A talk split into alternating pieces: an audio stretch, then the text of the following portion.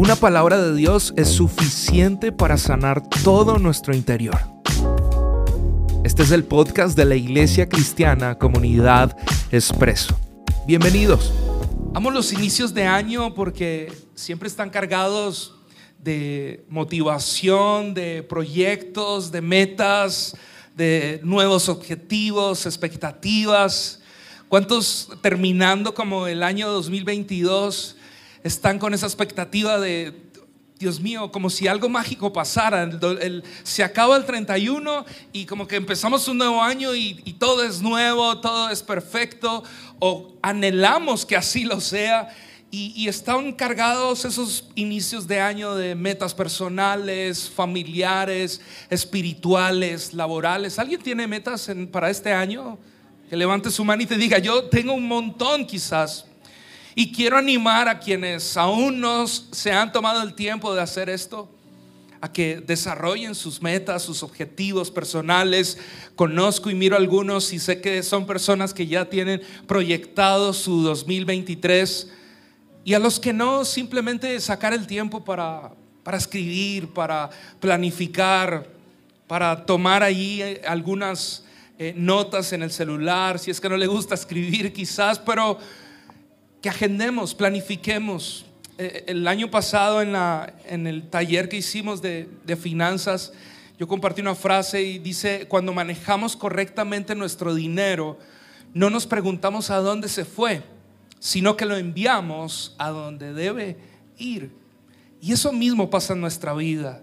Tener metas claras para este año nos permitirán crecer y nos permitirá ver el crecimiento, hacia dónde vamos, qué Dios está haciendo. Y no podemos seguir dando pasos sin tener una meta clara. Y en esa meta clara Dios debe ser el más importante y Dios debe estar en esa lista no como algo allí, 13, 14 objetivos para cumplir en agosto, septiembre, es alguien que debe estar en el primer lugar. Y finalizando el 2022, Dios me habló con una palabra que me ha desafiado, que nos ha llevado junto con todos los líderes a desarrollar todo un proyecto, toda una eh, expectativa también de las cosas que Dios va a hacer en este año. Y esa palabra es extraordinario. ¿Qué tiene que ver eso? La escuchamos muy a menudo, la pronunciamos mucho, le decimos a alguien en los cumpleaños, en, en los aniversarios, le decimos, te deseo un año, ¿cómo? extraordinario, que te vaya, alguien abrió un nuevo negocio y vamos y le abrazamos y le decimos que, que, tengas un año extraordinario, que te vaya bien. Y siempre estamos hablando o está en nuestra mente muchos de los objetivos de, que hemos trazado en los años anteriores es que este año sea un año extraordinario. Pero analizando un poco esta palabra que Dios me hablaba para el 2023, la iglesia, y pensaba en que muchas veces hemos dicho y hemos anhelado tener un año extraordinario y que nos pasen cosas extraordinarias. ¿Qué podría ser algo extraordinario que te ocurriera en el 2023?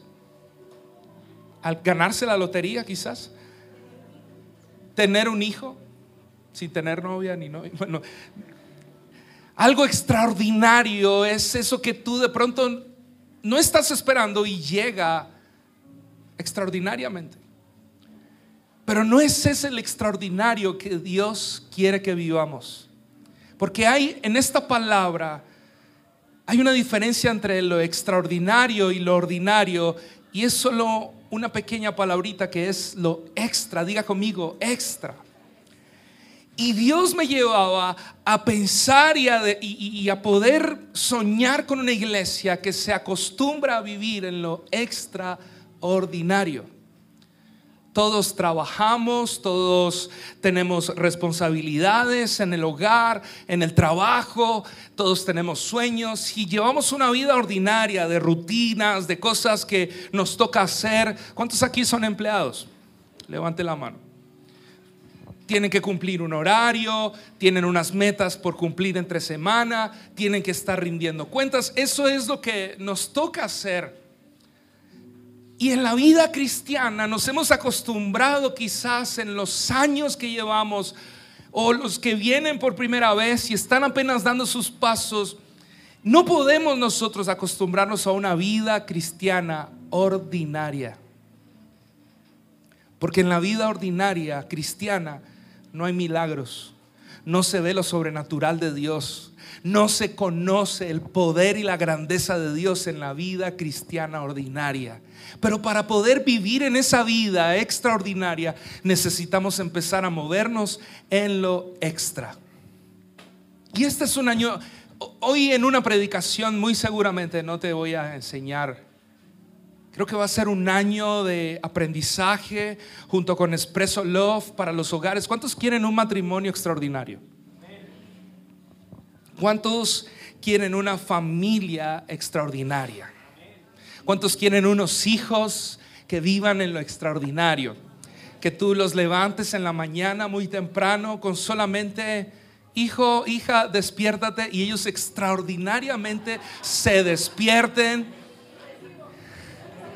Alguien levanta la mano, por favor.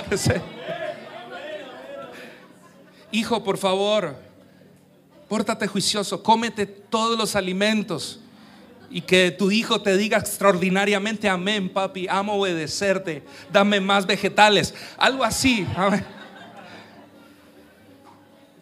¿Sabías que Dios, uno de sus sueños es que vivamos esa vida extraordinaria?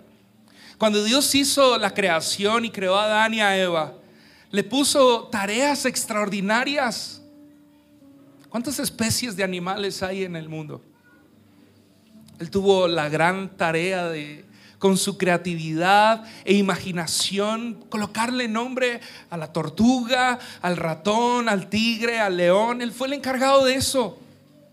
Dios nos ha creado para labores para vivir una vida realmente extraordinaria, llena de creatividad, llena de, bendiciones que no se pueden solamente alcanzar viviendo de una manera ordinaria, viviendo en lo puro y preciso, en lo que nos toca. El pastor dijo que tocaba orar en las mañanas, entonces voy a hacerlo día por medio, no sé.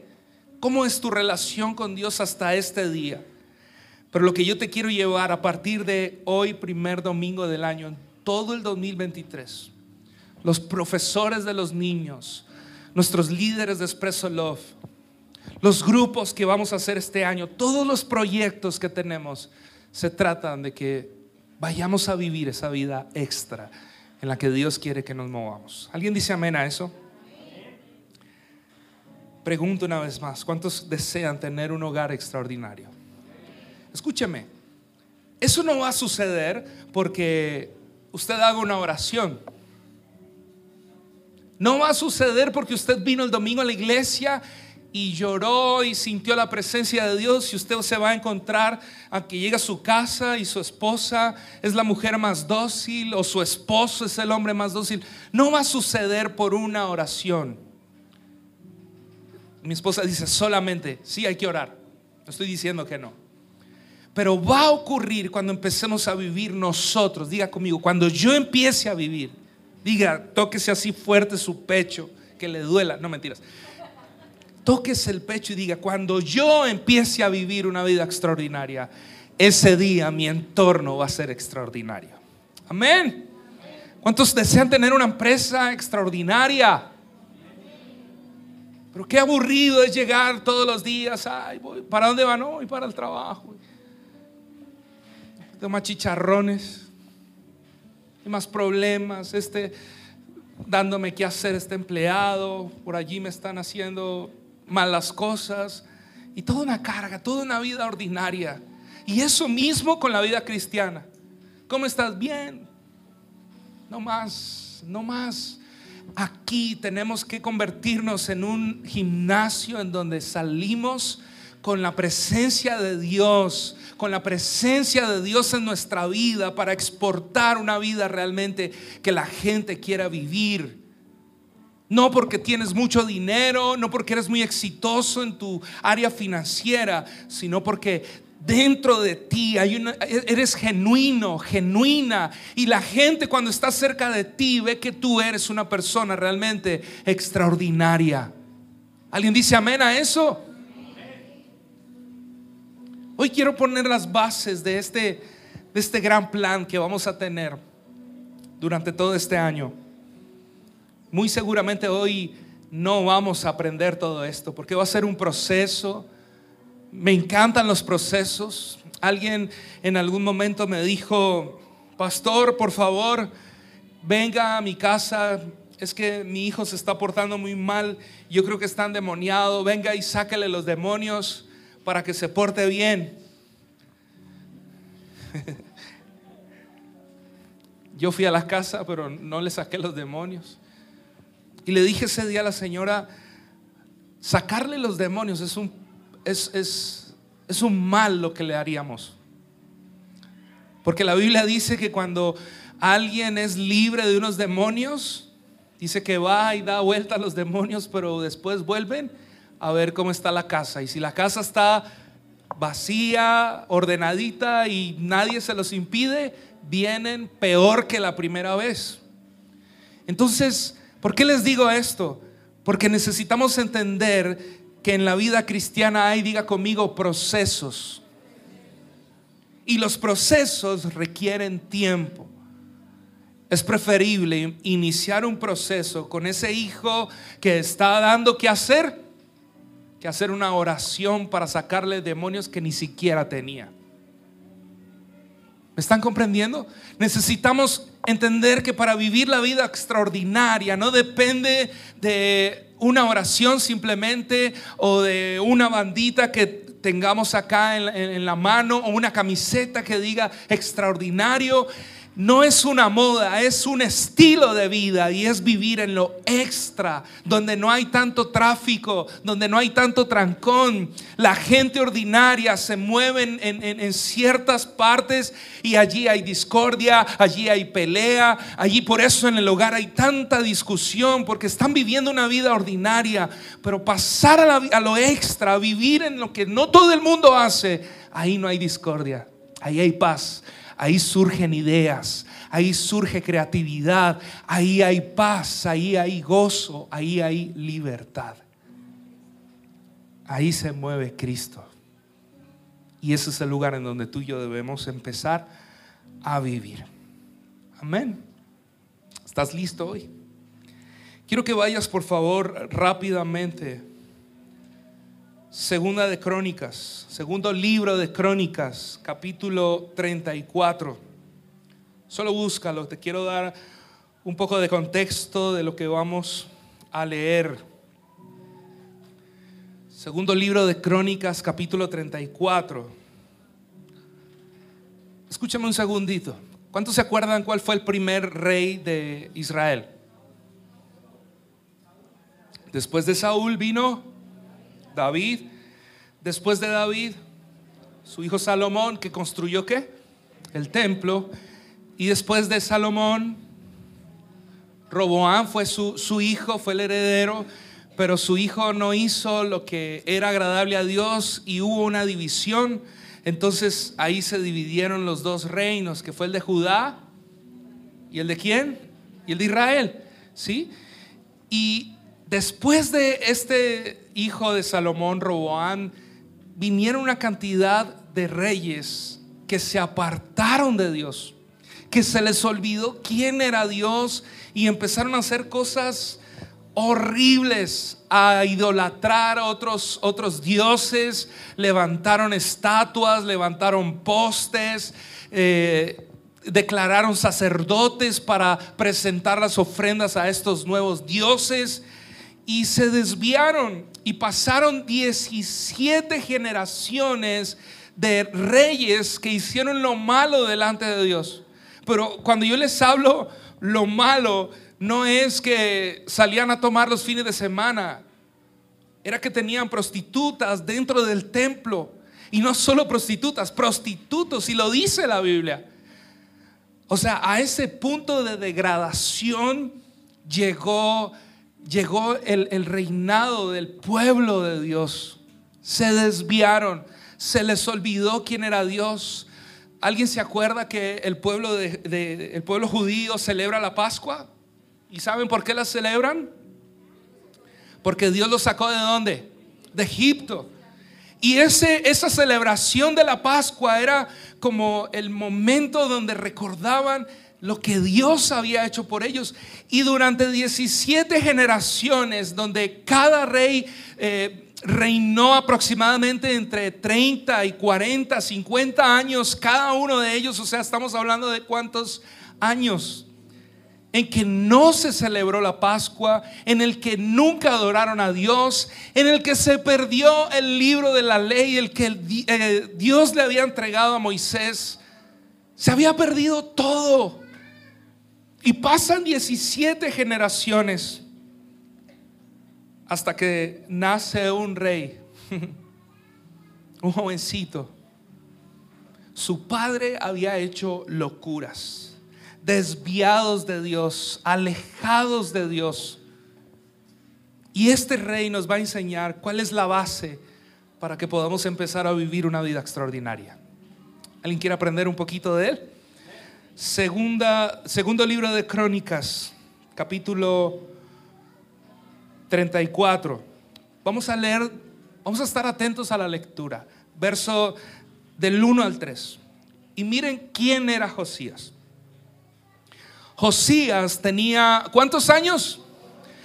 Ocho años cuando subió al trono y reinó en Jerusalén. ¿Cuántos años? 31 años. Mire lo que hizo. Hizo lo que era agradable a los ojos del Señor y siguió el ejemplo de su antepasado David. No se apartó de lo que era correcto. Durante el octavo año de su reinado, siendo aún joven, Josías comenzó a buscar a Dios de su antepasado David, no el de su padre, no el de su abuelo, ni el de su bisabuelo, sino el de su el único que había sido conforme al corazón de Dios. ¿Cuántas generaciones de reyes habían pasado? 17 generaciones. Y dice que empezó a buscar al Dios de su antepasado David. Luego, en el año 12, empezó a purificar a Judá y a Jerusalén, destruyendo todos los santuarios paganos, los postes dedicados a la diosa Acera, los ídolos tallados y las imágenes fundidas. Para ahí un segundito. Vemos a un hombre, a un jovencito, un niño. De pronto no con mucha maldad, pero difícil no tener maldad en un tiempo en donde había tanta, en donde todo su entorno se movía en el pecado, donde adoraban otros dioses, donde no tenía mucha posibilidad quizás de ser un rey conforme el corazón de Dios, porque su entorno no le ayudaba, porque las personas, su familia, su papá lo habían acabado de matar, por eso dice el dicho, rey muerto, rey puesto. Y era un niño que tenía solo ocho años. Bueno, está bien.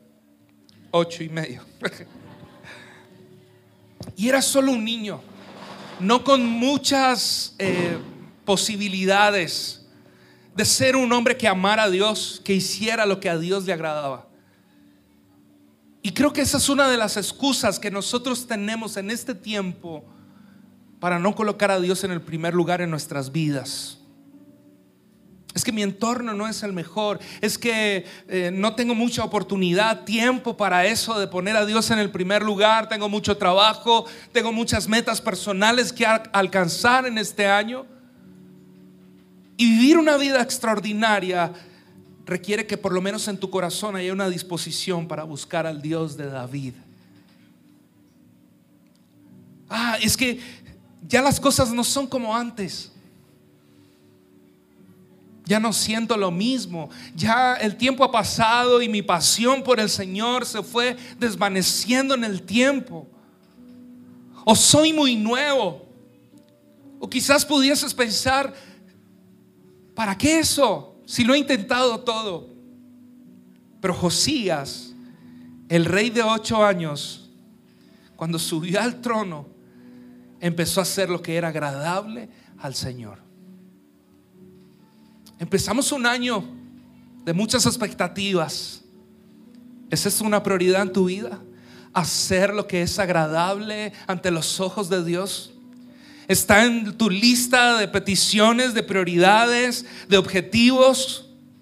Nosotros agendamos quizás cambiar el carro, agendamos mejorar mi relación con mi esposa, agendamos, eh, no sé, tener un mejor trabajo, aumentar mis ingresos, ir de vacaciones a San Andrés, no sé qué hayas puesto en tu lista.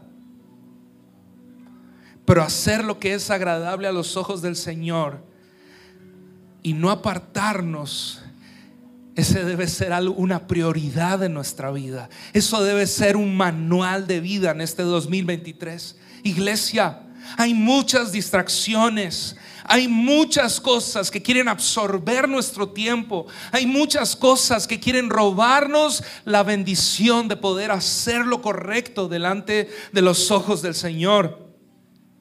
Pero vivir en la vida extraordinaria requiere poner a Dios en el primer lugar. Y eso es el inicio de empezar a vivirla. Poner a Dios en el primer lugar. ¿Alguien dice amén a eso? Escucha el verso 4. Empieza a relatar del verso 4 al verso 6. Míreme aquí un segundito la historia dice que él da la orden como rey de que empiecen a destruir, a derribar, a quitar todos los altares a Baal, a quitar todas las estatuas que habían levantado y no solamente en, un, en una finca. Eran regiones, eran ciudades que habían consagrado y dedicado a esos dioses paganos. Si había algo que enojara a Dios, si le dejó muy claro a Moisés fue, por favor, no, por favor no les ordeno que no adoren otros dioses. Y si usted va a leer Deuteronomio 29, si no estoy mal, ahí están todas las maldiciones que vendrían por adorar otros dioses. Y Dios, nuestro Dios, el único Dios verdadero, celoso, no como el hombre tóxico, la mujer tóxica, sino como ese Dios omnipotente, omnipresente, que ama su creación les dice, yo los creé para que me adoren a mí solamente. Y entonces se levanta este rey, jovencito, a tomar decisiones radicales en su reinado. Y no podemos vivir una vida extraordinaria sin ser radicales en decisiones que debemos tomar el día de hoy. No radicales como en algún momento pensamos que era exigirle a otras personas algo que nosotros no hacemos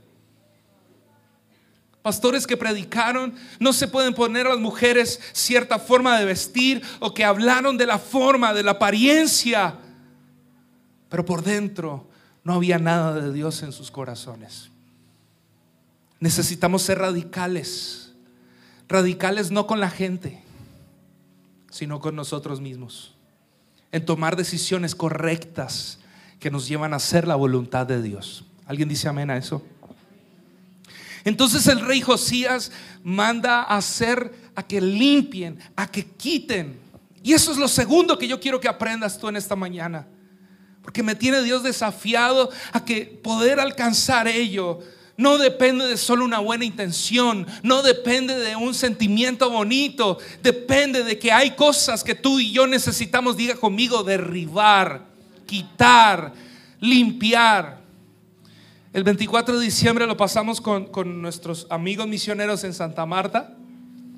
Un clima delicioso, un mar que nos llevaron espectacular.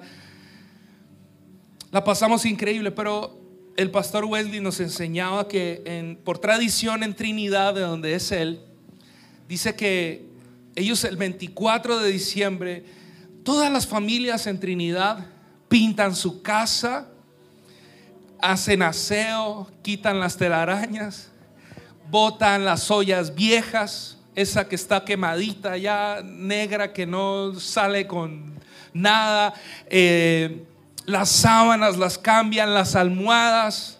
Y yo le dije, no podrían hacer eso en nuestra casa el otro año, quisieran pasar el 24. Y hay un cambio, hay una limpieza. Entonces el 25 es el día importante donde celebran como la Navidad, el nacimiento, la natividad, y es donde cenan y esto. Pero me llamó la atención que pintaran, que nos decía chistoso, decía a las 2, 3 de la mañana estamos terminando de pintar, todos sucios, cansados, como ya no podemos más. Y yo decía, para poder recibir lo nuevo que Dios tiene, necesitamos primero limpiar muchas cosas en nosotros. Necesitamos derribar muchos dioses que hemos puesto. Muchas cosas en nuestros pensamientos que necesitan ser arraigadas. Diga arraigado es, es quitar, es arrancar. Y, así con fuerza, ¿no? No como quitemos una hojita. Y eso duele. Estamos hablando de más de 300 años donde se había hecho todo lo opuesto a lo que Dios les había mandado hacer a ellos. Era una costumbre, era un estilo de vida, era lo que ellos, era su natural, era su ordinario, era el día a día. Así se vive en estos tiempos, en pecado, en maldad, en mentiras, en robo, en, en lo peor. Esa era la costumbre. Pero alguien que quiere vivir en lo extraordinario como el rey Josías, se levanta para limpiar, se levanta para quitar lo que nos sirve, para botar la basura que a veces como buenos acumuladores nos gusta guardar en la casa. No tengo nada en contra de los acumuladores. ¿Hay alguien aquí? No vaya a levantar su mano, por favor. Ese que le gusta guardar cositas. Eso sirve para la otra semana. Eso, eh, no, cuidadito me botas de tarrito. Cuidadito me bota el papel regalo ese porque ya todo roto, pero no, hay puede armar uno más pequeño. Diga conmigo, dígale al que tiene al lado, hay que votar. Por ahí, por ahí vi a alguien, si ve mi amor lo que está diciendo el pastor, ve, ve, eso es bíblico. Votemos, basura, este es un año de votar pensamientos que no sirven, pensamientos de incredulidad, pensamientos de negatividad. ¿Cuántos cristianos negativos? Eso es diabólico. No, eso, eso no. ¿Eso para qué? Eso no da resultado. No, eso para qué empieza ese negocio. Todo es malo. Diga conmigo, necesitamos quitar de nuestra mente todo aquello que nos sirve, toda esa basura que nosotros mismos, es que nadie nos la puso, nosotros decidimos guardarla. Diga conmigo, hay que votar. No vaya a votar a su esposa ni a su esposa, ¿no? Esos hijos que le da guerra, no, no los vaya a votar, ámelos. Es lo que hay dentro de usted. Aquí y aquí, lo que no sirve, eso es lo que hay que votar. Ya después miramos el resto. Tercera cosa que hizo este rey. Mandó limpiar, mandó hacer, mandó a, quitar, a destruir, a derribar. Verso 8. En el año 18 de su reinado, después de haber purificado el país y el templo, Josías encargó a Safán, hijo de Azalía, a Maaseías, el gobernador de Jerusalén, y a Joá, hijo de Joacás, el historiador real, para que repararan el templo de quién? O sea, había un montón de cosas para otros dioses, estatuas, eh, altares, pero el templo de Dios estaba destruido. Y no fue que se dañó la semana pasada, que cayó una tormenta y dañó el techo y se dañó. No, estamos hablando de más de 500 años que estaba destruido. Nadie se asomaba por allá. De hecho, lo usaban para otras cosas, menos para adorar a Dios. Y en la vida extraordinaria, iglesia, necesitamos reparar ese templo. ¿Y quién es el templo? Este lugar, esta finca, estas flores, esta tarima Diga conmigo, yo soy el templo. Y necesito ponerme a trabajar y ocuparme en las cosas de Dios para que este templo quede reluciente para vivir en esa vida extraordinaria. Amén. Entonces dice que, los hombres empezaron a trabajar, empezaron, reunieron dinero, se, eh, eh, eh, empezaron a recoger ofrendas, oro, plata, animales para alimentar a los trabajadores. Estamos hablando de, de muchísimo dinero, toda una estructura, toda una organización, todo un plan para reconstruir el templo. Empezaron allí, dice que contrataron carpinteros, que contrataron eh, arquitectos, ingenieros civiles de la época, no se llamaban así, pero contrataron todo un pool de gente profesional para reconstruir el templo. Y como iglesia tenemos la responsabilidad escúchame, como iglesia, a los líderes, tenemos la responsabilidad de construir, de reconstruir ese templo. Porque cada vez es, menos el amor quizás por Dios, la pasión por Dios, porque hay más distractores. Pero necesitamos reyes como Josías, que tienen la pasión y el fuego dentro de su corazón para hacer lo que es correcto delante de Dios en cualquier tiempo, en tiempo o fuera de tiempo, cuando las cosas van bien o cuando no van bien, pero siguen firmes y siguen haciendo lo que a Dios le agrada. ¿Alguien dice amén a eso? Trajeron ofrendas trajeron recursos y empezaron a trabajar, empezaron a ocuparse en lo que realmente era importante. Tú y yo nos ocupamos muchas veces en trabajos, en cosas, en distracciones que muchas veces nos sacan de lo que realmente es importante. Tú tienes mucho trabajo, qué bueno y qué bendición. Pero necesitamos aprender a ser buenos administradores aún de eso que Dios nos da no podemos dejar que una sola, o no podemos permitir tampoco que solo la iglesia y la iglesia y la iglesia y nuestra casa desatendida, nuestra casa allí envuelta en otras cosas, nuestros hijos desatendidos, nuestra esposa, nuestro esposo. No, necesitamos un equilibrio.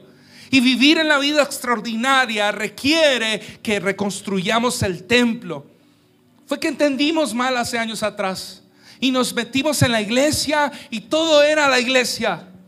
Pero el templo es ese que tú tienes en casa, que se llama familia, el que le inviertes tiempo, al que le inviertes amor, al que le inviertes sabiduría, al que te llegas a una librería y dices, quiero leer un libro porque quiero ser un mejor padre, porque quiero ser un mejor esposo, porque quiero invertir en mi casa, porque quiero invertir en mis hijos, porque este es un año, iglesia para invertir en lo que realmente es importante.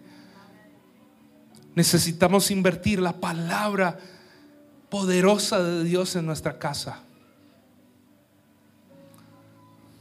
Los obreros, dice el verso 12, léalo conmigo más adelante, los obreros servían fielmente bajo el liderazgo de Jaad y Abdías, levitas, y ahí nombran algunos de los líderes otros levitas, todos músicos hábiles, todos sirviendo, todos construyendo, todos dándole prioridad a Dios. Y escúcheme, era que no tenía nada que hacer. ¿De dónde sacaron el dinero para invertir en la reconstrucción del templo? Era gente que trabajaba, era gente que tenía recursos, era gente que no estaba allí acostada durmiendo viviendo de otra manera la vida, pero era gente que hacía cosas, tenía para aportar a la iglesia, para aportar a la reconstrucción de ese templo. ¿Qué tienes tú en tus manos para, la reconstrucción? Y no estoy hablando, quiero que lo entiendas, no estoy hablando de comunidad de expreso como lugar físico. Hablo de tu casa, Hablo de lo que Dios ha puesto en tus manos para que le sirvas, para que te extiendas, para que crezcas, para que no te quedes viviendo en una vida ordinaria. Me niego este 2023 a yo como pastor de la iglesia vivir una vida ordinaria. Me niego a que cada uno de ustedes vivan una vida ordinaria, matrimonios ordinarios, donde no hay una razón de ser, donde no hay sabor, donde no hay alegría, donde no hay una ilusión de vida. Dios nos quiere sacar desarraigarnos de esa vida ordinaria y que empecemos a vivir la plenitud. Extraordinario es la plenitud de Cristo y su palabra en nuestra vida. Plenitud de Dios, la plenitud de Dios es vivir la vida extraordinaria. En medio de ese proceso de reconstrucción, de moverse, de hacer la voluntad de Dios, en medio de estar haciendo todas esas cosas, Hilcías, que era el sacerdote, se encontró. Mira lo que dice el verso 14.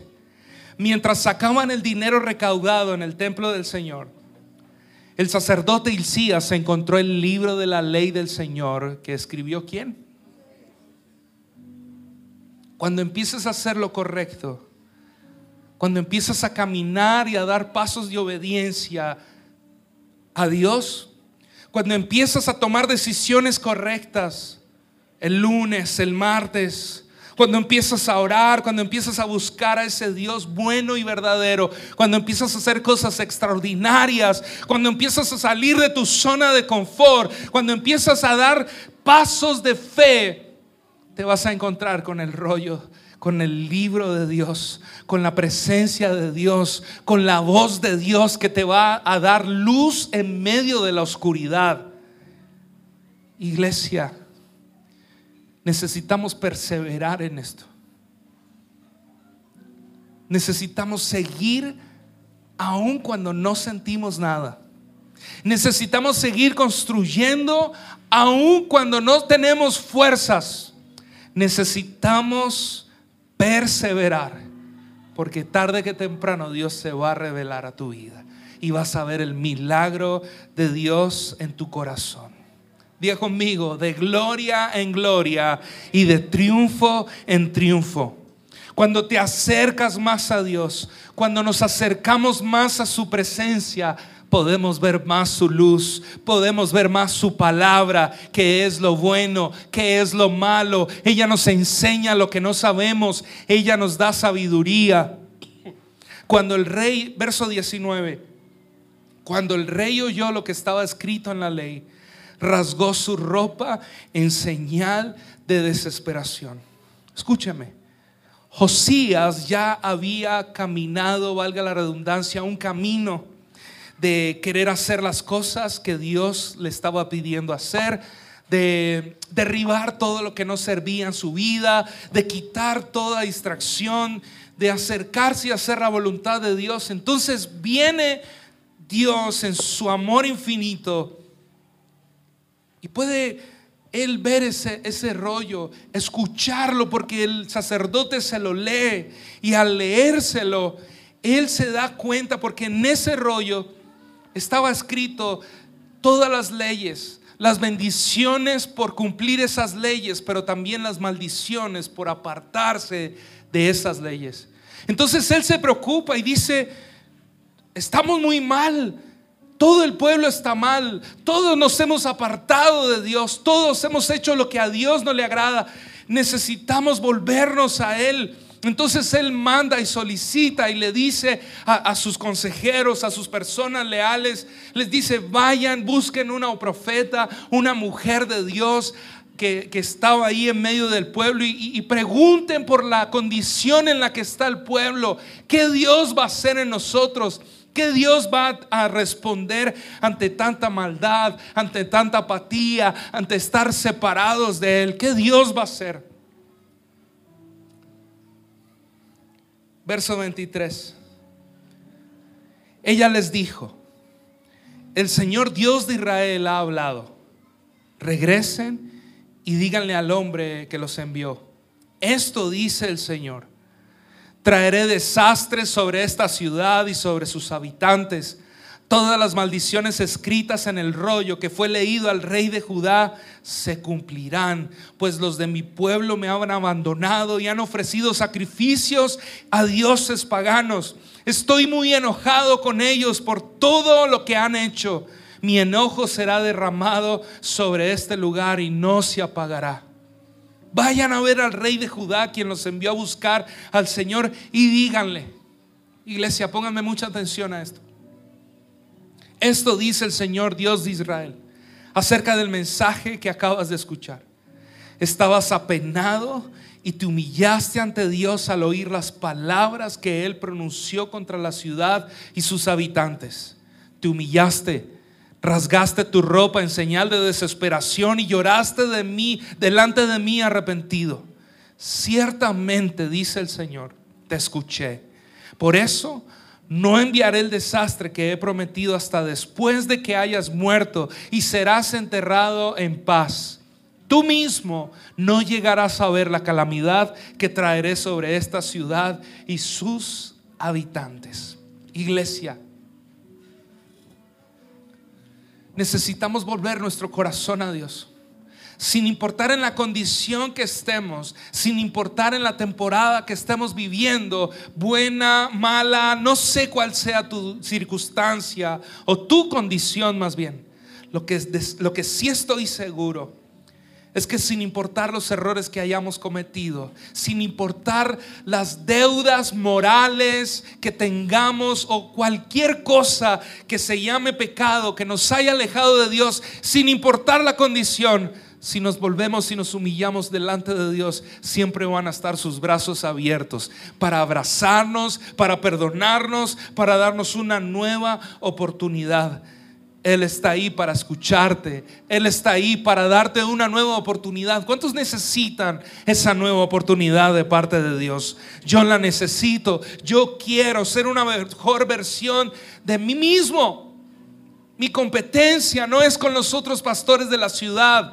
Mi competencia no es con eh, X o Y persona. Mi competencia, tu competencia debe ser contigo mismo por ser una mejor versión de ti mismo, por dejar que Dios obre en lo profundo de tu ser, por dejar que lo que hacías en el 2022 este año ya no lo hagas por esas cosas que te alejaban de Dios, por ese genio, por ese eh, carácter, por esa condición que tenías fea, que te hacía daño a los tuyos, que en este 2023 eso sea algo para cambiar, para transformar, porque Dios lo puede hacer. ¿Alguien cree que Dios puede hacer un milagro? ¿Alguien cree que Dios puede hacer un milagro? Escúchame, Dios de la nada hace milagros. Dios no necesita que le ayudes con algo para hacer un milagro. Él simplemente lo hace porque tiene el poder para hacerlo.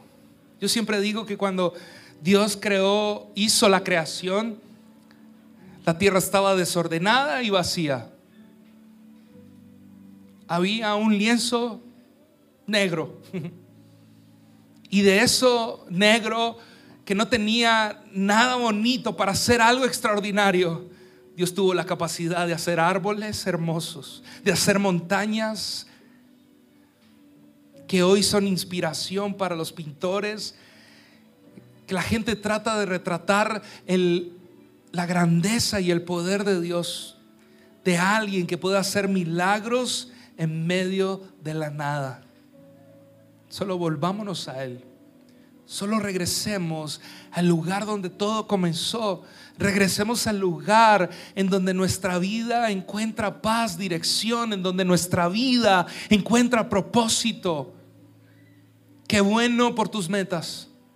Pero déjame decirte con la seguridad de la palabra de Dios que los pensamientos de Dios son mejores que los nuestros que sus caminos son mejores que los nuestros. Si tus caminos son así, los de Dios son mucho más grandes. Si tú sueñas con esto, que aparentemente pueda ser grande en este mundo, pero delante de Dios son pequeñas cosas comparadas con las que Él tiene para ti, para tu casa, para tus hijos y tus futuras generaciones. Alguien diga amén, por favor. Necesitamos hacer reformas. Diga conmigo, reformas. ¿Alguien necesita hacer reformas? Le pregunto de verdad. ¿Hay cosas por cambiar? Mi esposa me dice, me mira y me dice así profundamente, bastantes. Sí, bastantes. No, yo. No, tú. Necesitamos hacer reformas. Diga conmigo, tengo que hacer reformas. Si usted tiene una panadería y vende un pan que no le gusta a nadie, y usted, pero ¿por qué no vendo? O la pan, bueno, no hablemos del pan, hablemos que la panadería queda en un lugar que nadie pasa por ahí, es solo. Y el pan es rico, el pan es delicioso, pero nadie ve su panadería. Usted ni siquiera tiene un celular para colocar una foto y subirla a las redes sociales. ¿Qué tiene que hacer? Ya conmigo reformas. Tengo que hacer algo. Tengo que salir de ese lugar, ir, caminar y buscar otro local. Pero una vida extraordinaria no se puede vivir haciendo las mismas cosas de siempre de la misma manera. Le dije a mi esposa, este año todos los viernes vas a tener unas rositas en tu casa. Y el viernes en la noche me dijo, ¿a qué horas es que llegan las flores? Y yo le dije, es que vamos a vivir una vida extraordinaria y no te la voy a dar el viernes, va a ser este lunes. Eso lo acaba de decir,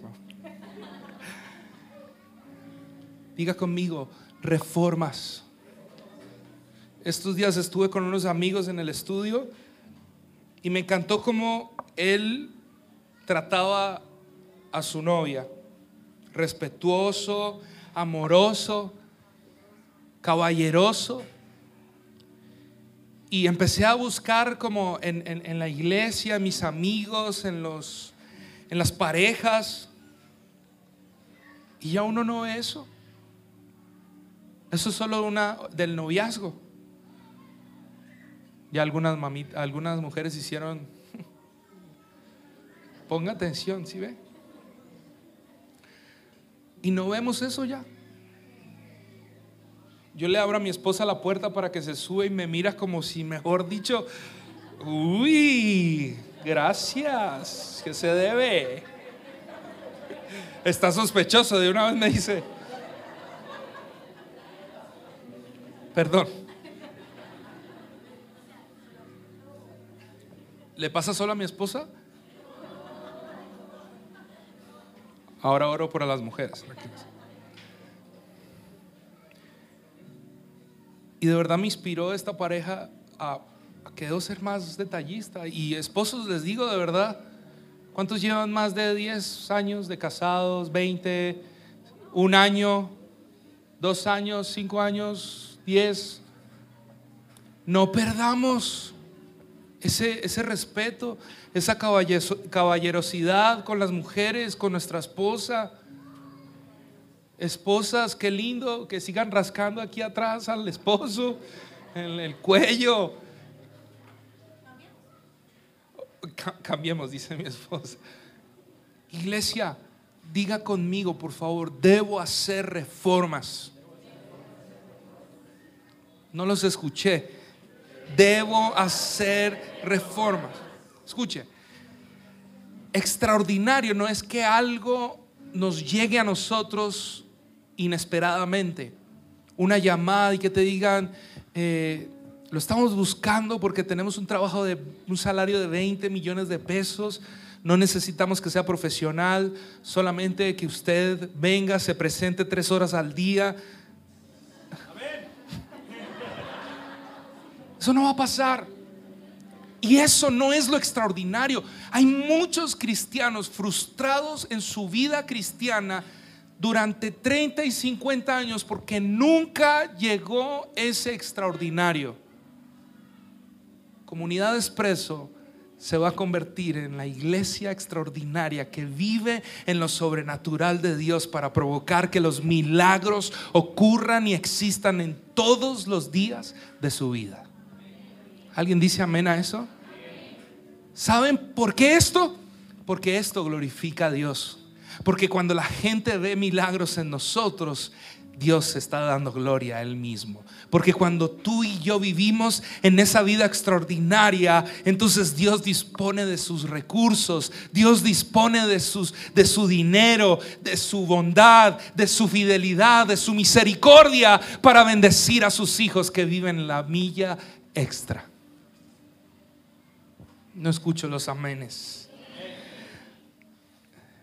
Dos cosas para terminar. Segunda de Crónicas 34, 31. Después de que sucedió todo esto, mire lo que dice el verso 31. Búscalo, por favor. ¿Lo tienes?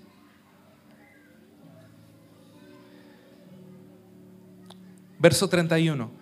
El rey tomó su lugar de autoridad junto a la columna y renovó el pacto en presencia del Señor.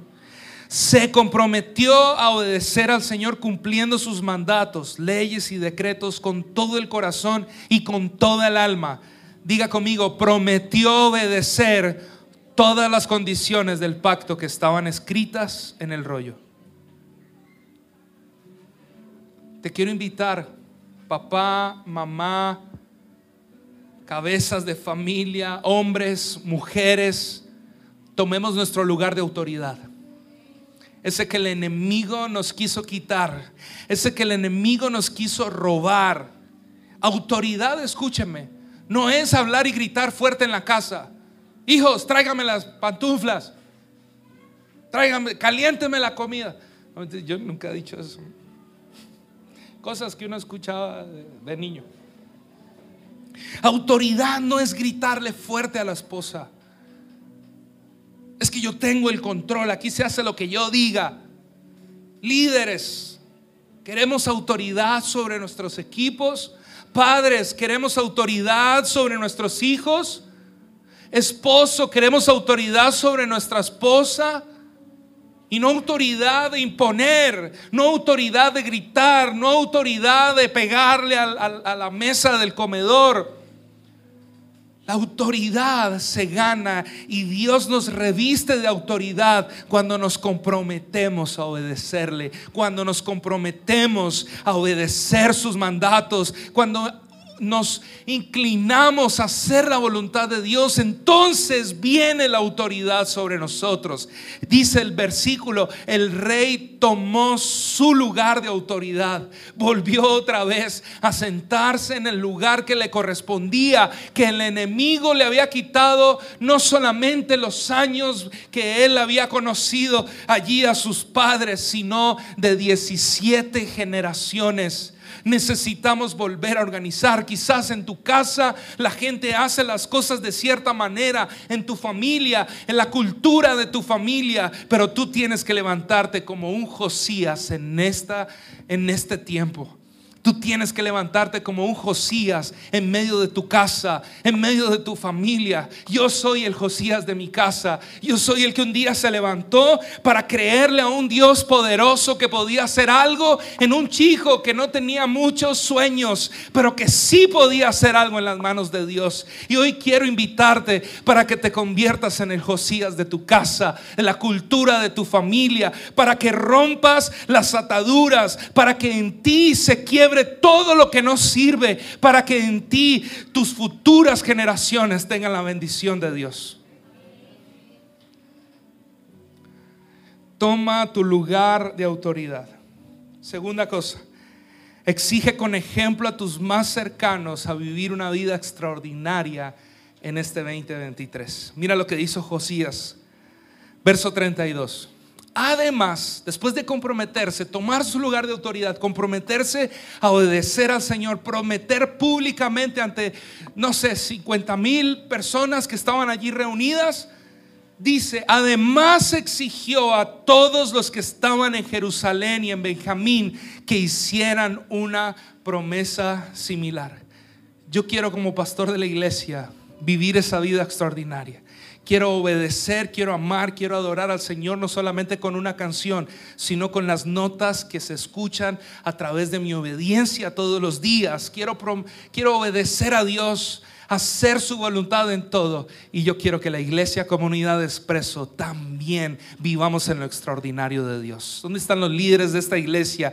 Que, que también empecemos a vivir en eso extraordinario, que empecemos a caminar, a llevar nuestros equipos, a llevar la iglesia, a llevar las familias que van a venir, que van a plantarse en este lugar en este 2023. Vamos a modelar, diga conmigo, modelar una vida extraordinaria, una vida ejemplar, no de domingos, sino de lunes, martes, miércoles, jueves, viernes, sábados y domingos también. No escatimemos nada de lo que tenemos para servir a Dios en este 2023. ¿Alguien tiene algo para ofrecerle al Señor? Tan tacaños. ¿Alguien tiene algo para ofrecerle a Dios en este 2023? Pase la hoja, pase en su celular el, capítulo, capítulo 35, verso 7. Después Josías, sí, el chiquitico, el jovencito, el adolescente, el rey joven, proveyó 30 mil corderos y cabritos para las ofrendas de la Pascua del pueblo, junto con tres mil cabezas de ganado. Todos eran de los rebaños y de las manadas del rey. No escatimó absolutamente nada de lo que tenía en su reinado para rendirlo a Dios.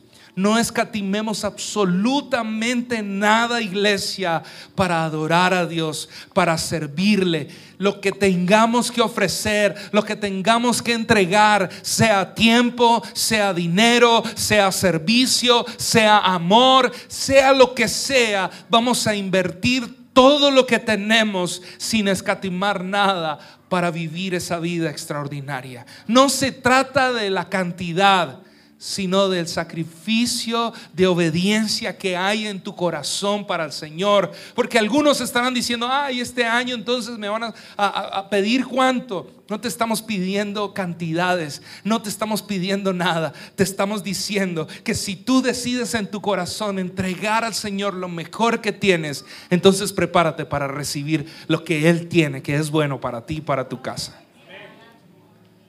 Conviértete en el primero en hacer cosas diferentes en este 2023. Verso 18. Desde los tiempos del profeta Samuel no se había celebrado una Pascua semejante.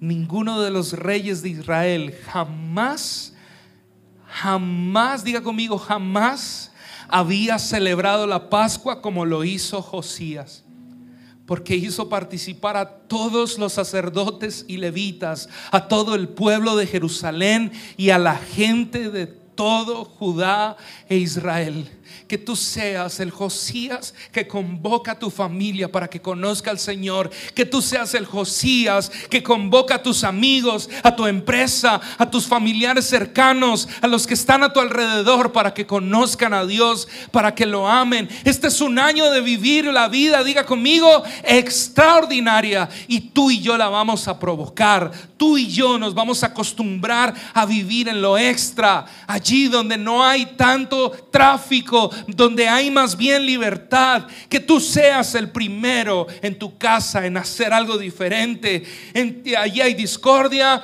hay peleas entre hermanos, tú eres quien lleva amor, tú eres quien lleva perdón, tú eres quien lleva una palabra de aliento. Tú, eh, todo dicen groserías en mi casa y mis papás. Ahora yo soy el que voy a hacer las cosas diferentes. De mi boca no saldrá una sola mala palabra. De mi boca solo saldrán palabras que adoren y que alaben al Señor. En mi casa y mi cultura son chistosos y se ríen y se burlan de las personas. Ahora, Josías, Sergio, Lauren, quien quiera que se quiera poner ese vestido extraordinario, va a hacer las cosas en este 2023 de una manera diferente. ¿Alguien dice amén? ¿Cuántos quieren empezar a vivir la vida extraordinaria? La vamos a labrar a partir de hoy. Paso a paso. Carlitos y Margie tienen una responsabilidad inmensa de enseñarnos y llevarnos a vivir esos matrimonios extraordinarios. Y sé que Dios los va a usar para, para impartir a toda la iglesia en que nos acostumbremos a vivir ese, ese matrimonio extraordinario. Porque matrimonios extraordinarios son, van, a, van a producir hijos sanos, obedientes. Vamos a proveer amor, vamos a proveer paz en casa. Porque los, los profes van a impartir en esos chicos una vida extraordinaria porque desde el púlpito vamos a enseñar, vamos a llevar a la iglesia a ese caminar de la vida extraordinaria. Y quiero que quede claro, no es lo que nos va a llegar repentinamente, es lo que vamos a construir todos los días, hombro a hombro, mano a mano, juntos como una iglesia, como una comunidad que cree en Dios, que reposa en Él, que sabe que de Dios vendrá su recompensa. Amén. Cierre sus ojitos, por favor. Y quiero que medites un poco la palabra de Dios, que hoy es hermosa, nos desafía, nos pone un fundamento,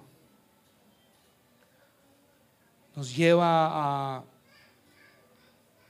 hacer las cosas conforme lo que Dios quiere hacer este año en nosotros.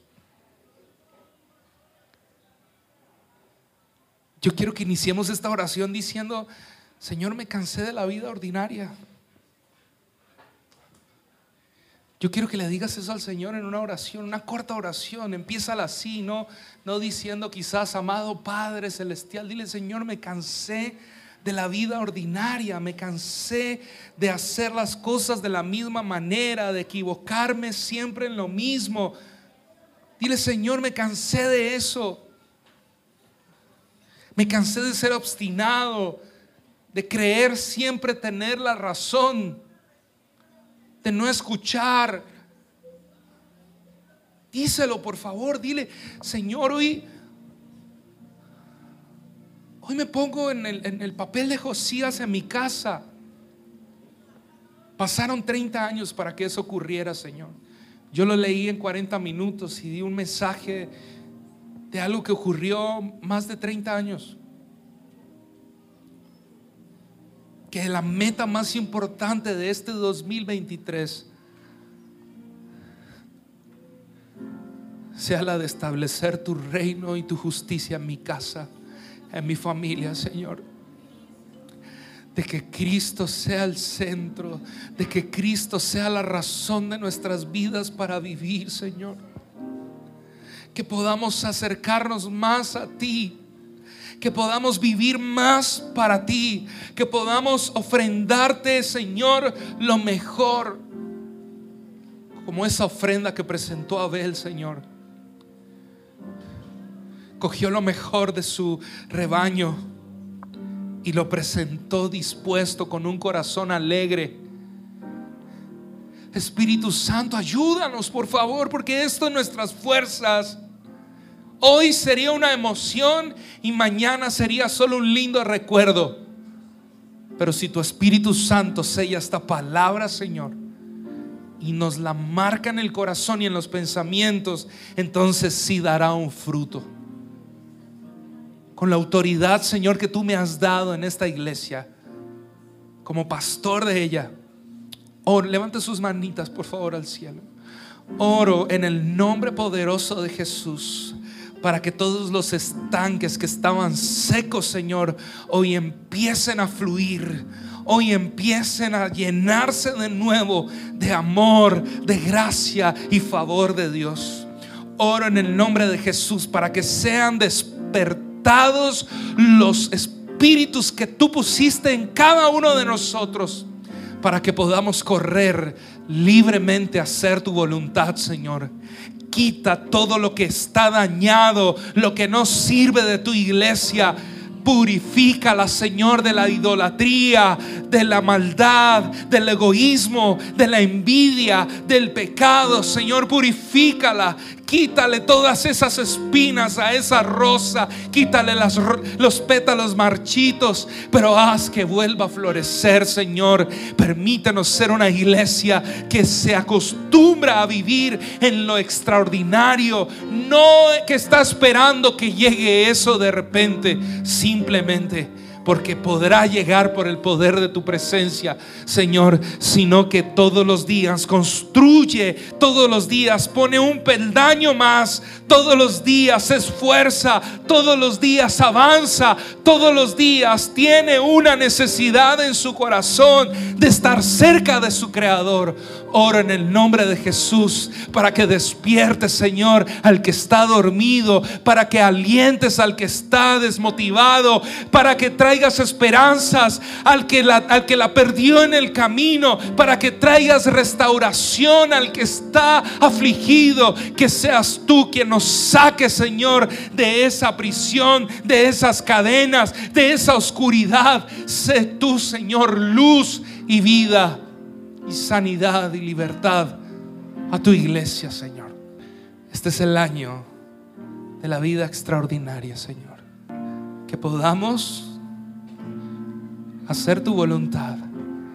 Que podamos colocar tu palabra, Señor, como lo más importante en nuestra mente, en nuestro corazón y nuestra manera de pensar, Señor. Te damos gracias te bendecimos Jesús y te adoramos porque eres bueno, fiel, justo y verdadero. ¿Cuántos Josías se levantan hoy, primer domingo en la iglesia del año, para empezar a dar pasos de fe, a hacer de su vida una vida extraordinaria? Esperamos que este mensaje haya sido de bendición para tu vida. Todos los lunes hay un nuevo episodio. Te esperamos.